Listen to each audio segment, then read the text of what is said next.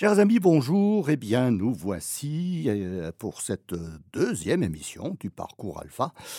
Euh, aujourd'hui, vous allez peut-être apprendre des choses que vous ignoriez.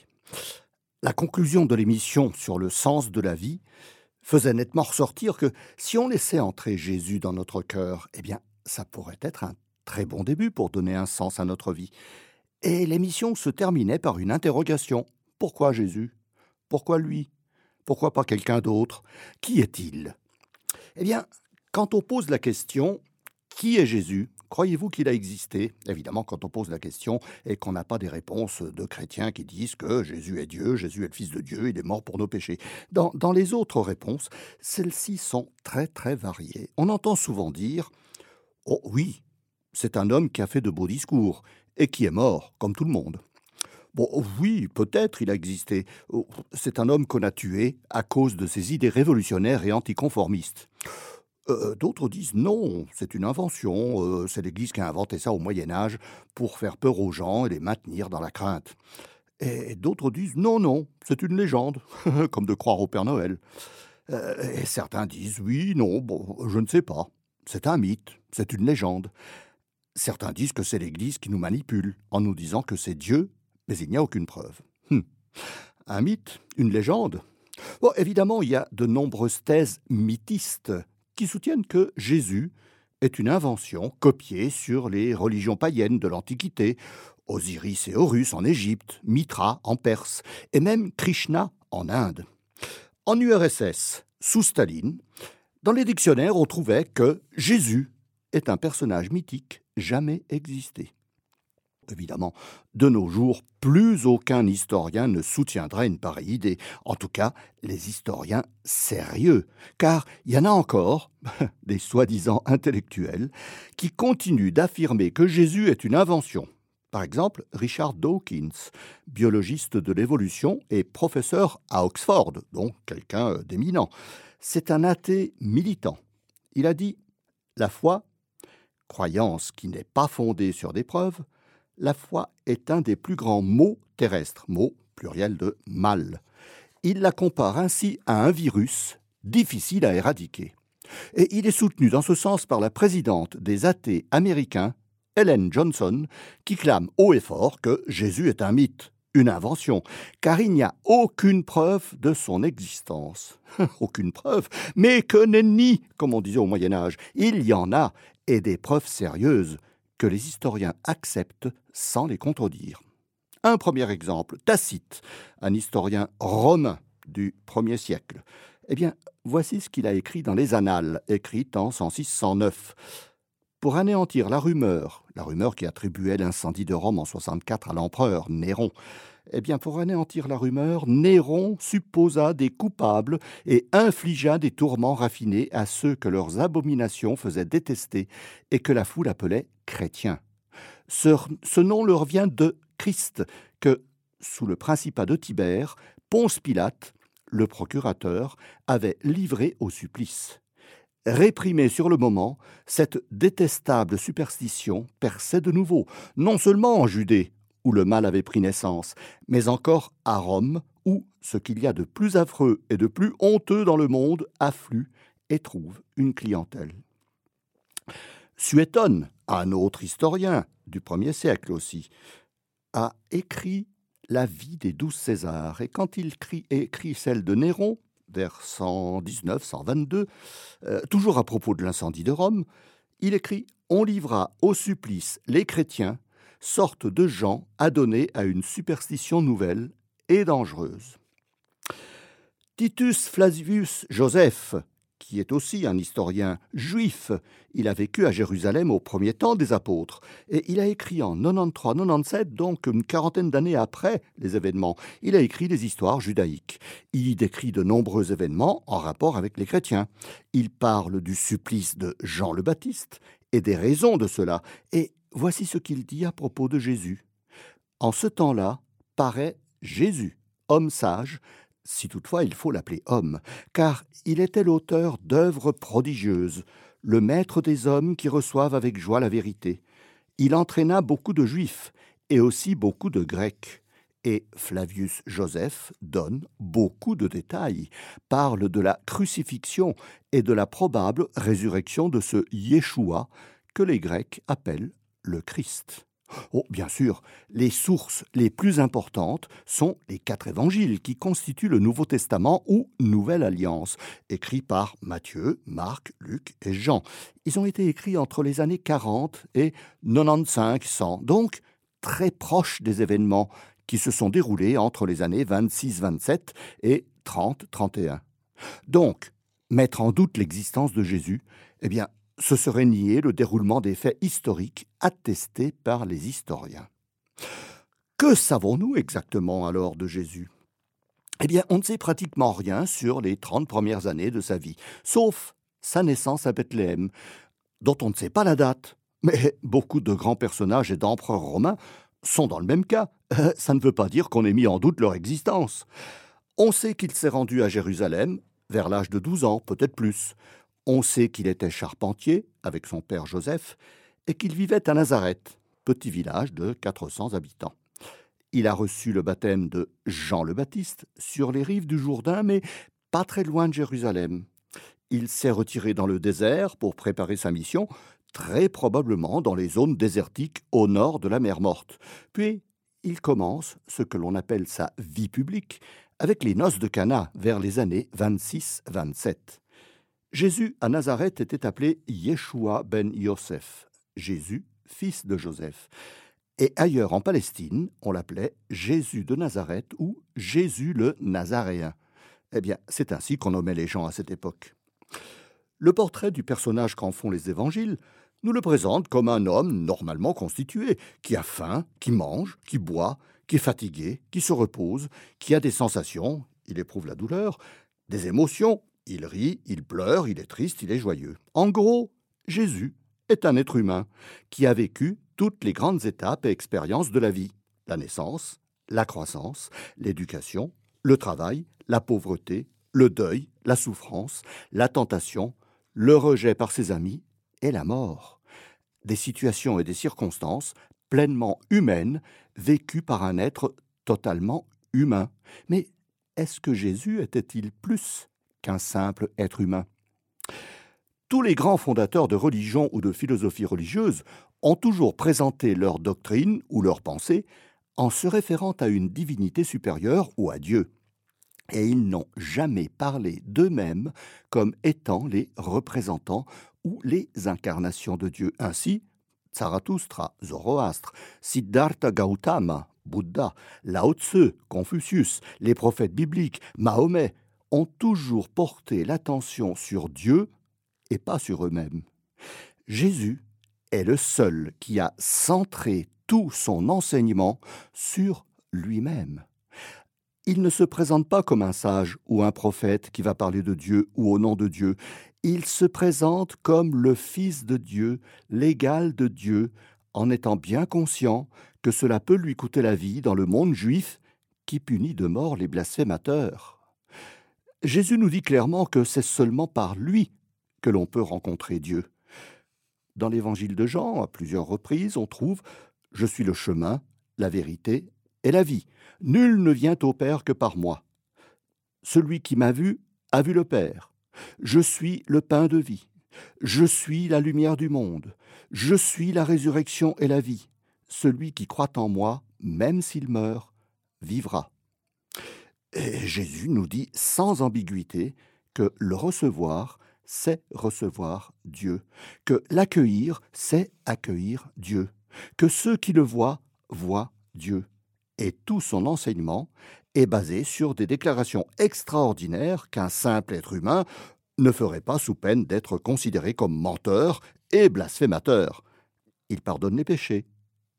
Dans Marc, il jugera le monde, il reviendra et sera assis sur son trône de gloire. C'est dans Matthieu. Il jugera les nations rassemblées devant lui. Il séparera les bons des méchants, d'après la manière dont nous aurons appliqué son enseignement à notre vie. Eh bien, par toutes ces affirmations, Jésus se présente indirectement comme Dieu, et en le montrant même directement à Thomas, lorsque celui-ci, reconnaissant ses plaies, lui dit Mon Seigneur et mon Dieu. Et Jésus confirme cette affirmation en lui répondant Parce que tu m'as vu, tu as cru. Bienheureux ceux qui, sans avoir cru, ou plutôt sans avoir vu, auront cru.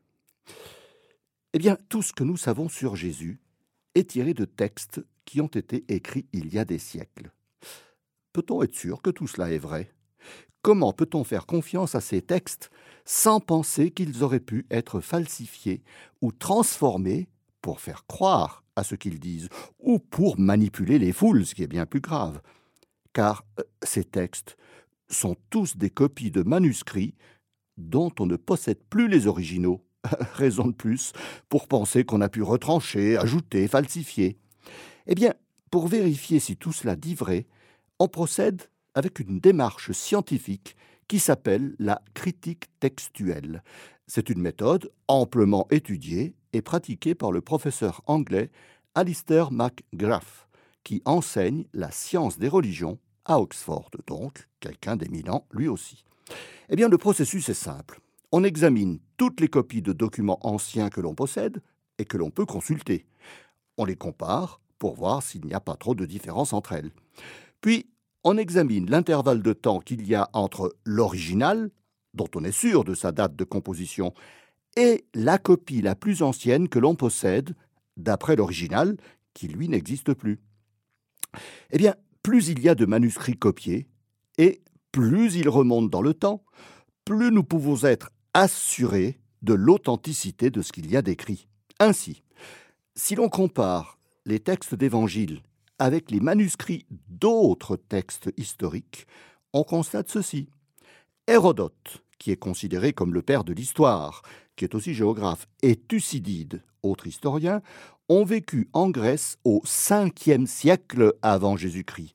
Nous possédons huit copies de leurs œuvres qui datent du Xe siècle, donc plus de 1400 ans après l'original. tite qui est mort en l'an 17, a écrit une histoire de Rome, dont on possède 20 copies, qui datent du Xe siècle, donc plus de 1000 ans après l'original. Il en est de même pour Jules César, qui a écrit La guerre des Gaules, dont on ne possède que 10 copies, et pour Tacite, 20 copies de ses annales, manuscrits datant des 9e, 10e siècles, soit près de 1000 ans après les faits. Eh bien, aucun historien ne met sérieusement en doute la véracité de ces écrits. Pour les évangiles, c'est tout à fait différent. Les originaux ont été écrits entre 40 et 100, et les premières copies, incomplètes, datent de 120-130. Les premières copies complètes datent de 330-350. Donc, il y a un intervalle de temps de 100 à 250 ans entre les faits et les copies des manuscrits qui les relatent. C'est une indication très sérieuse car ce court laps de temps a permis aux copistes de vérifier leurs sources bien plus que pour les autres écrits historiques. En outre, écoutez bien, chers auditeurs, en outre, ce qui donne encore plus de crédit à la fiabilité des évangiles, c'est que l'on possède plus de 5300 manuscrits grecs, plus de 10 000 traductions en latin et plus de 9300 autres écrits, notamment les épîtres de Paul, les actes des apôtres. On est bien loin de la dizaine de manuscrits sur les historiens du 5e siècle avant Jésus-Christ. Ainsi, d'après cette méthode de la critique textuelle, on peut considérer comme très sérieux les écrits des évangiles quant à leur précision, leur authenticité et leur intégrité, donc pas de falsification. Mais quelle preuve avons-nous pour croire que Jésus est Dieu? Oh, l'histoire ne met pas en doute que Jésus a bien existé. Jésus, dans son enseignement, nous dit qu'il est Dieu. Le Père, l'Esprit et lui ne font qu'un. La méthode de la critique textuelle nous pousse à croire que les écrits n'ont pas été inventés ou falsifiés et qu'ils mentionnent donc les faits tels qu'ils se sont passés. Bien. Tout cela semble donc authentique. Mais il manque la chose la plus importante. Jésus a dit qu'il est Dieu. Quelle raison avons-nous de le croire? Oh, des illuminés, des fous, des charlatans, des imposteurs. Il y en a toujours eu, il y en a et il y en aura encore. Les asiles psychiatriques sont remplis de gens qui se prennent pour Néron, pour Napoléon, pour Cléopâtre, pour Louis XIV. Il y en a même qui se prennent pour Dieu. Moi, je me prends pour moi-même et c'est déjà pas si mal. Jésus n'a jamais affirmé directement qu'il est Dieu. Il n'a jamais dit Je suis Yahvé, je suis Adonai, je suis l'Éternel, le Dieu d'Abraham, d'Isaac et de Jacob. Mais tout en parlant de lui comme étant le Fils de l'homme, il a toujours laissé entendre qu'il était Dieu, en s'attribuant les pouvoirs de Dieu et en laissant s'exprimer les disciples qui le voyaient comme étant le Messie, le Christ ou la foule lui reprochait justement de se prendre pour Dieu. On trouve dans l'évangile de Jean ceci. Jésus dit Moi et le Père, nous sommes un. Les Juifs à nouveau ramassèrent des pierres pour le lapider. Mais Jésus reprit. Je vous ai fait voir tant d'œuvres belles qui venaient du Père. Pour laquelle de ces œuvres voulez-vous me lapider? Les Juifs lui répondirent. Ce n'est pas pour une belle œuvre que nous voulons te lapider, mais pour un blasphème, parce que toi, qui es un homme, tu te fais Dieu. Et dans l'évangile de Matthieu, on trouve Jésus qui dit Qui dit-on que je suis, moi, le Fils de l'homme? Et ils répondirent, ils, ce sont les apôtres, les uns disent que tu es Jean-Baptiste, les autres Élie, les autres Jérémie ou l'un des prophètes. Et Jésus s'adresse aux apôtres en leur demandant, Et vous, qui dites-vous que je suis? Simon-Pierre répondit, Tu es le Christ, le Fils du Dieu vivant. Eh bien, tout cela a été réellement dit. Mais est-ce vrai pour autant? Eh bien, Clive Staples Lewis, décédé en 1963, est un écrivain irlandais converti au christianisme sous l'influence de John Ronald Royan Tolkien, décédé en 1973. Et Tolkien a écrit Le Seigneur des Anneaux. Lewis, lui, a écrit Le Monde de Narnia. Mais il est moins connu pour avoir exprimé les raisons de sa croyance à Jésus. Il pose carrément la question si nous, devons croire ce que dit Jésus. Il dit Un homme, simplement un homme, et qui prétendrait ce que Jésus a prétendu, ne pourrait pas être un grand maître spirituel. Ce serait un fou ou un imposteur. À chacun de juger. Soit Jésus était, et il est, le Fils de Dieu, soit c'était un fou ou un imposteur. Ne nous bornons pas à déclarer pompeusement qu'il était un grand humaniste. Jésus ne nous a pas laissé cette alternative. Eh ben oui, Jésus ne nous a pas laissé entendre qu'il était un bienfaiteur de l'humanité ou qu'il aurait pu être un manipulateur, mensonger ou un illuminé. Il a dit ce qu'il a dit et il a fait ce qu'il a fait. On le croit ou on ne le croit pas. Nous sommes donc face à trois possibilités. La première, Jésus dit et croit qu'il est le Fils de Dieu, mais il ne l'est pas. C'est donc un fou, un illuminé, mais dangereux, car il entraîne les foules dans sa folie. Deuxième possibilité, Jésus dit qu'il est le Fils de Dieu, mais il sait très bien qu'il ne l'est pas. C'est donc un menteur, un manipulateur, un blasphémateur, tout aussi dangereux vu qu'il trompe et égare les foules par un mensonge.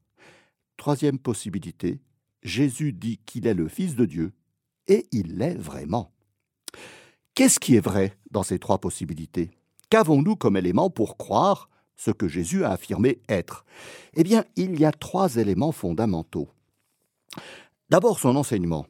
Il est considéré, même par les athées et les incroyants, comme l'un des plus beaux, sinon le plus beau qu'un homme n'ait jamais prodigué.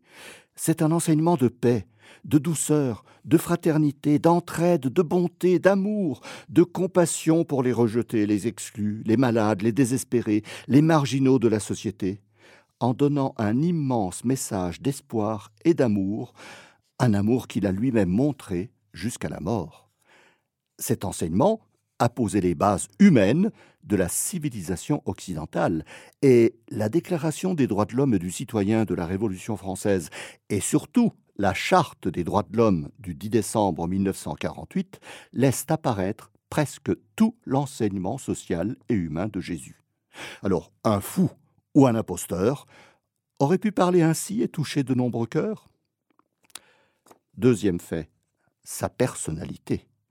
De son vivant, Jésus a sensibilisé les foules et à travers les siècles, des milliards de personnes ont été touchées et le sont encore de nos jours par sa simplicité, son humilité, son désintéressement. Jésus était joyeux, bon, attentif à la souffrance des autres, toujours prêt à soulager, à guérir, à apaiser. Ses amis disaient de lui qu'il était sans péché, et ses ennemis, malgré tous leurs efforts, ne trouvaient en lui aucune faute. Il n'avait aucune rancune, trouvait toujours des circonstances atténuantes et désarmantes pour les fautifs et ceux qui voulaient les condamner.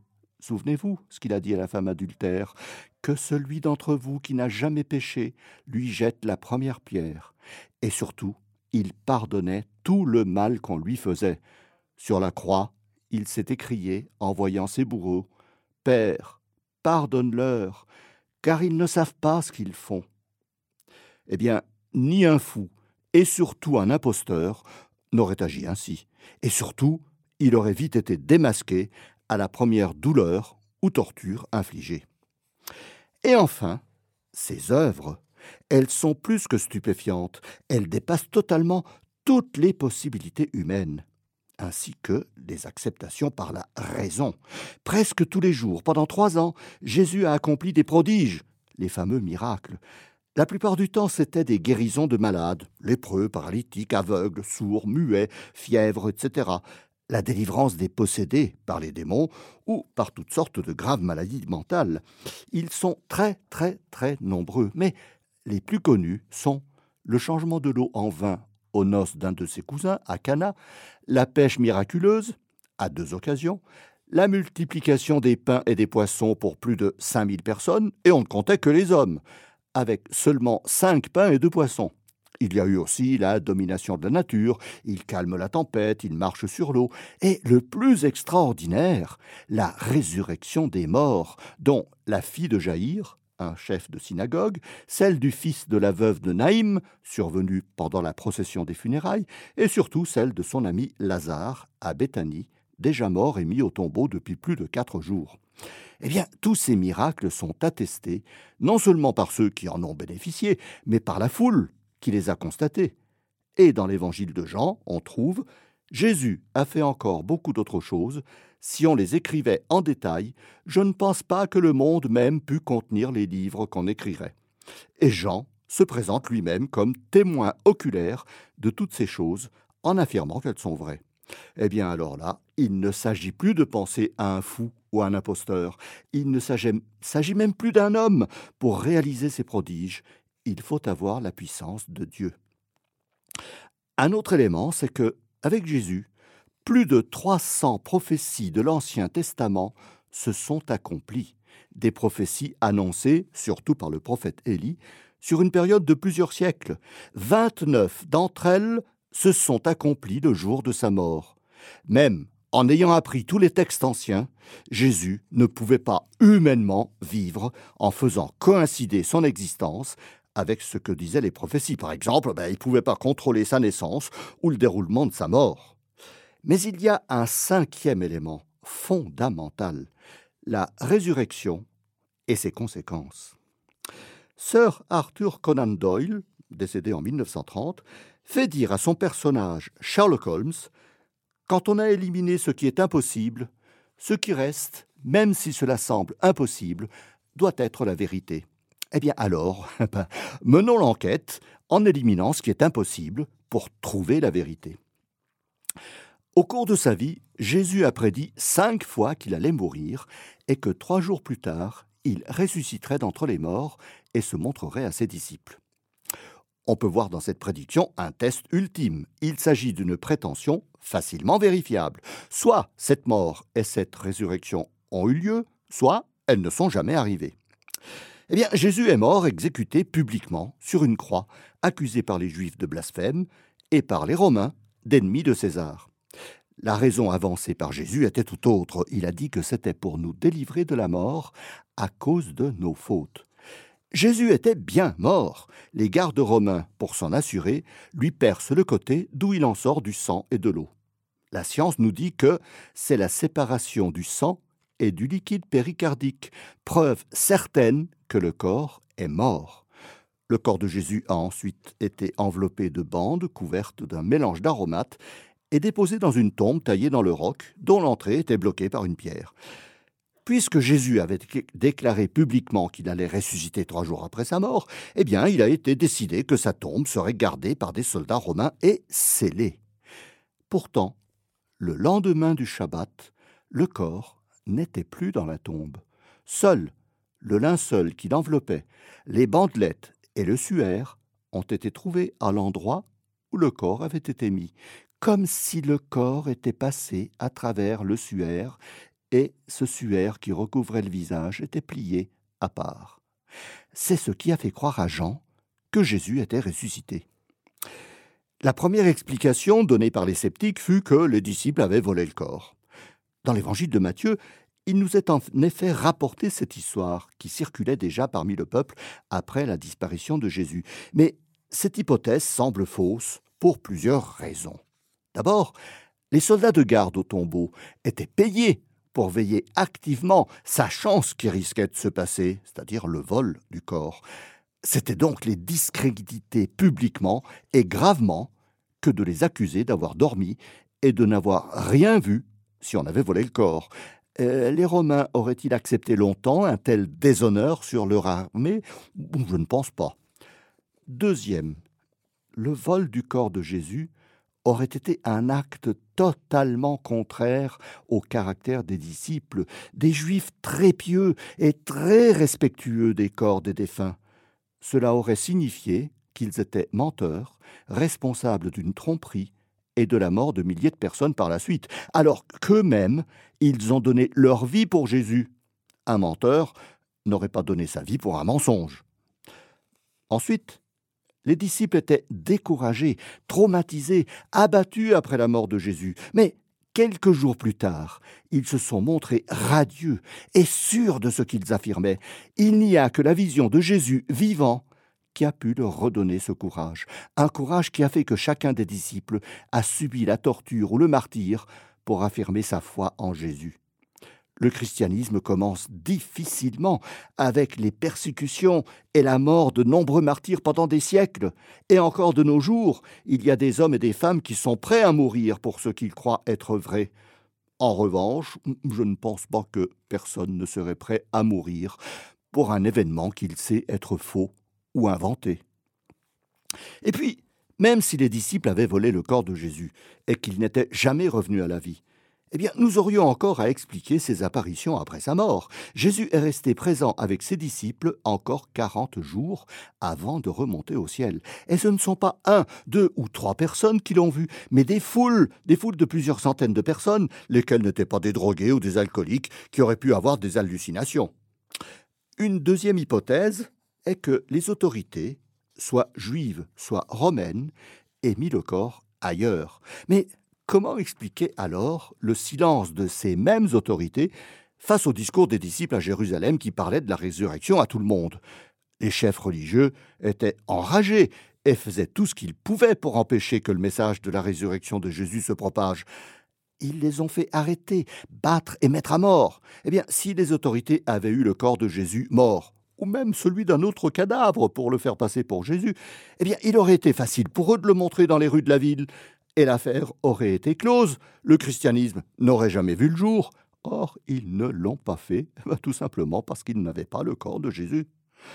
On a même prétendu, bon, idée reprise et largement répandue à la fin du XVIIIe siècle, que le Christ n'était pas mort sur la croix, mais qu'il s'était évanoui, et pris pour mort, il se serait réveillé dans la tombe et serait sorti. Alors là, c'est mal connaître les Romains. Ils perçaient le cœur des condamnés pour s'assurer de leur mort, ou bien ils brisaient les os des jambes pour hâter cette mort. Ce qui est arrivé aux deux criminels à côté de Jésus. Mais Jésus était déjà mort et on ne lui a pas brisé les jambes. Enfin, les pierres qui étaient mises devant les tombeaux étaient si énormes que plusieurs hommes étaient nécessaires pour les déplacer. Alors, peut-on sérieusement envisager une seule seconde qu'un homme qui vient d'être fouetté avec des fouets à crochets de fer, et cela seul suffirait à tuer un homme, puis crucifié, que cet homme ait eu la force de s'extirper de son linceul puis de sa tombe en bougeant la pierre et passer devant les soldats romains, bon, ça c'est ahurissant.